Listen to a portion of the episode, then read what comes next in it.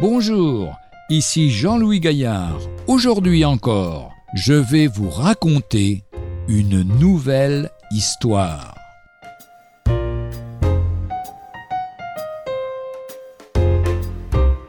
Quadrichromie. L'impression d'une image en couleur se fait généralement selon un procédé qui s'appelle la quadrichromie. Ouvrons n'importe quel magazine. Une grosse loupe nous permettra peut-être de vérifier que les illustrations se composent en réalité de la superposition d'une multitude de petits points de couleur dites primaires, le jaune, le rouge, le bleu, auquel s'ajoute le noir.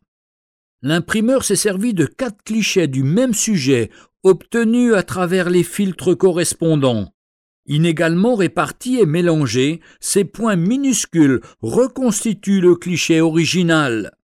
Cette technique nous aide à comprendre pourquoi le Saint-Esprit nous a donné quatre évangiles. Même dans les biographies humaines, nous remarquons cela. De deux auteurs différents qui racontent la vie d'une personne, l'un parlera davantage de sa vie familiale, alors que l'autre présentera surtout son activité professionnelle et il vous faudra bien les deux ouvrages pour mieux cerner la personne décrite.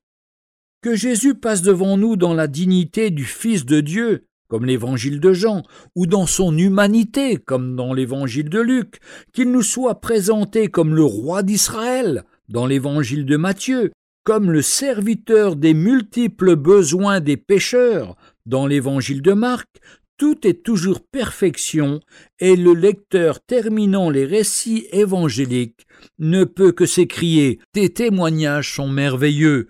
Psaume 119, verset 129. Cette diversité met en valeur la richesse de l'écriture, et nous ne pouvons qu'admirer la sagesse de Dieu.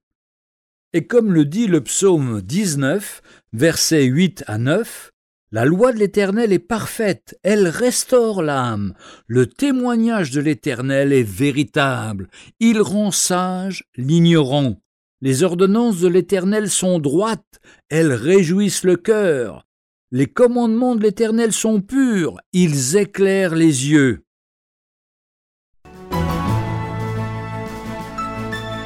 Retrouvez un jour une histoire sur www.365histoire.com.